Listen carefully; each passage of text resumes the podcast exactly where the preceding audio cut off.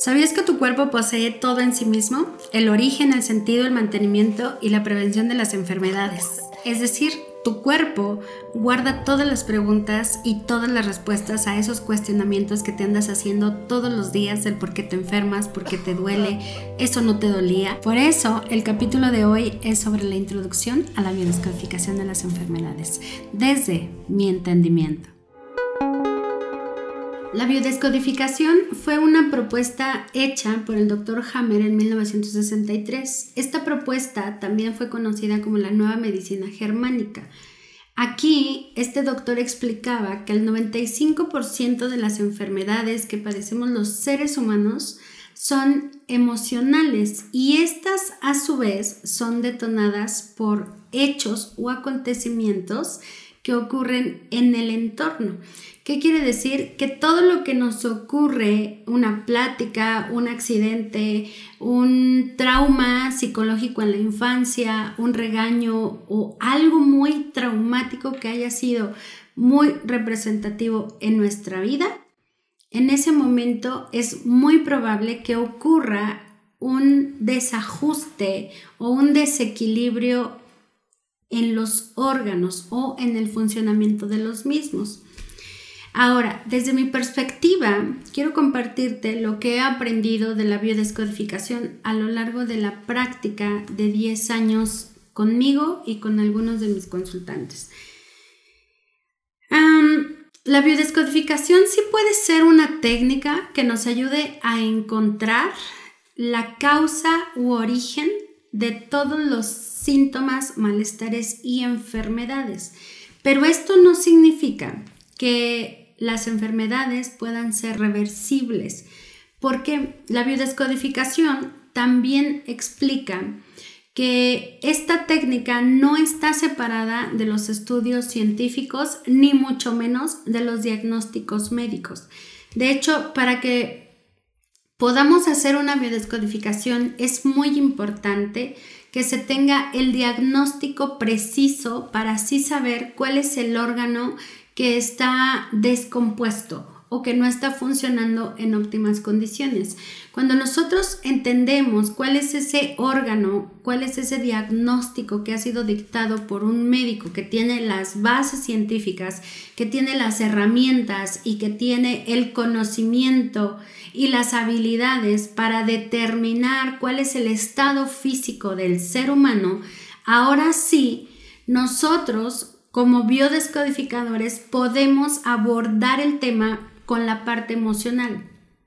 La biodescodificación no interfiere en tratamientos, ni mucho menos diagnostica, ni mucho menos quita tratamientos médicos.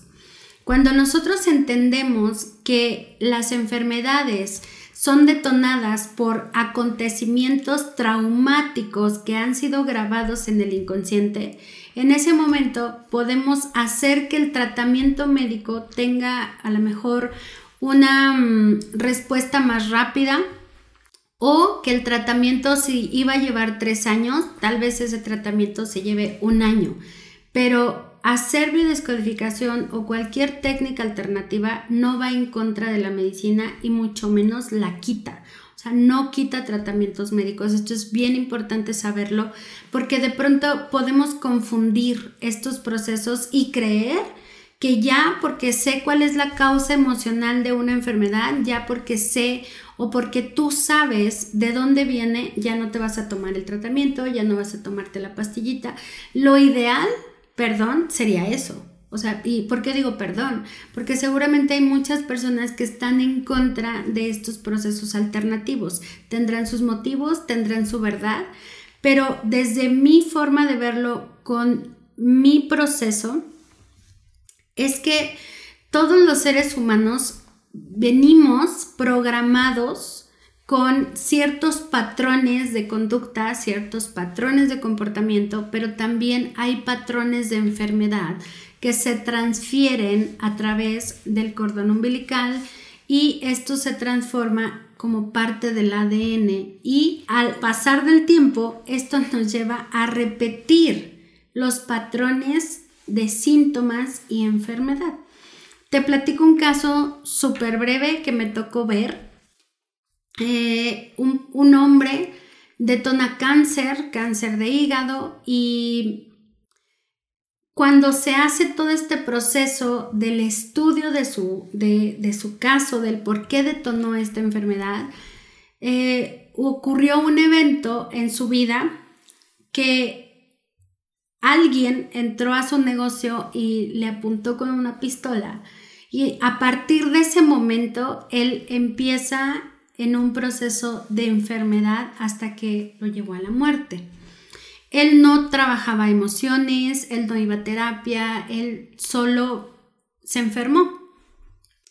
Cuando en una plática con él le preguntaba que cómo se sentía o que qué le había como ocurrido en ese momento en su mente, qué había pasado por su mente, él comentó que recordó cuando de niño vio a su papá apuntarle a su mamá con la pistola de niño, cuando ve, cuando él vive este evento, lo que él dice es que se sintió impotente, tuvo miedo, huyó, eh, no pudo hacer algo respecto a la situación que estaba viviendo, por lo tanto, ese niño se quedó con esa memoria grabada o con ese trauma.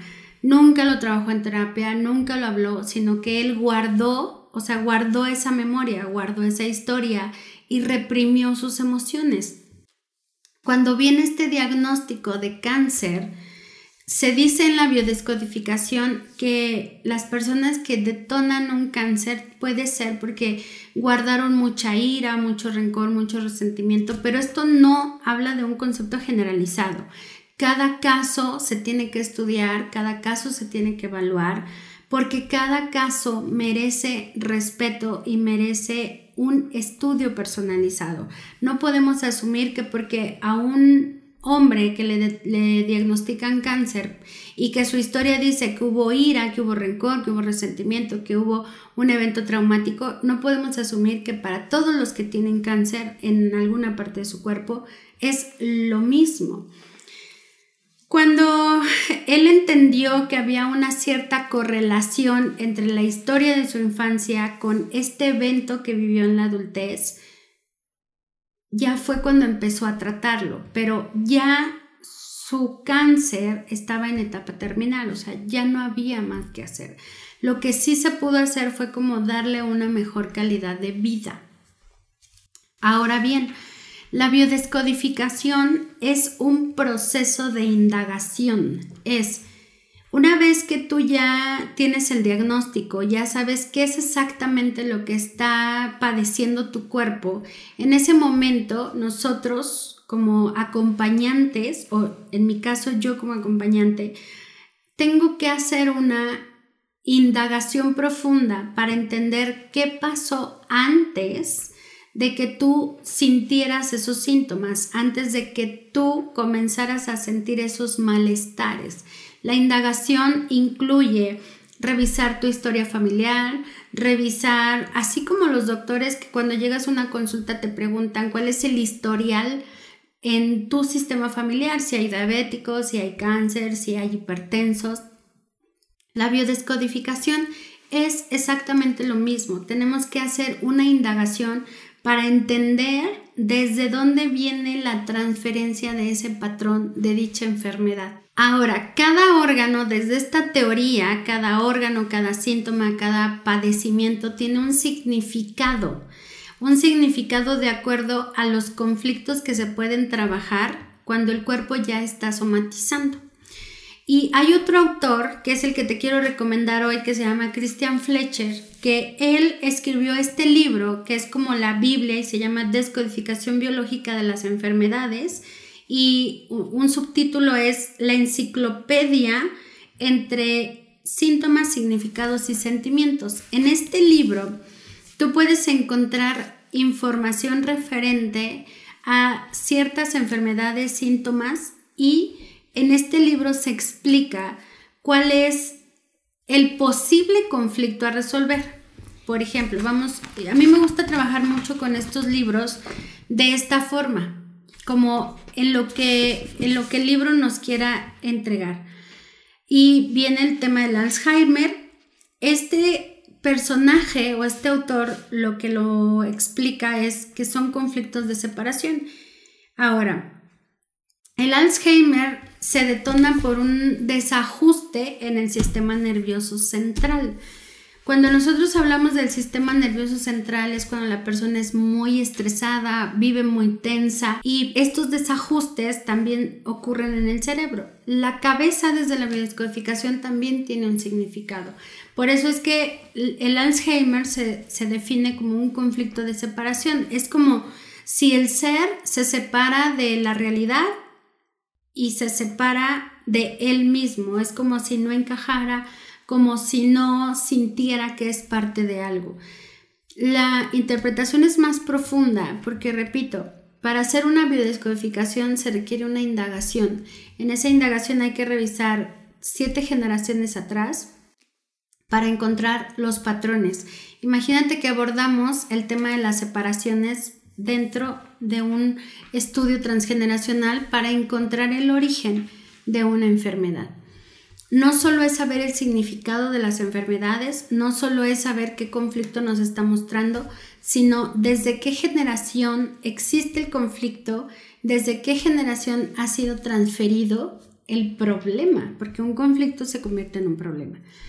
Y en los siguientes capítulos me voy a permitir compartirte cosas muy básicas de la biodescodificación de los órganos principales como lo es el corazón, el hígado, el páncreas, que detonan las enfermedades más comunes como hipertensión, diabetes, cáncer. Y así vamos a ir resolviendo algunas dudas. Espero que con esto haya generado más claridad y si no, pues ya sabes, este libro te puede ayudar muchísimo. Hay otros canales de difusión en donde ya se está hablando abiertamente de esta técnica. Así que gracias por acompañarme y nos vemos en el próximo capítulo.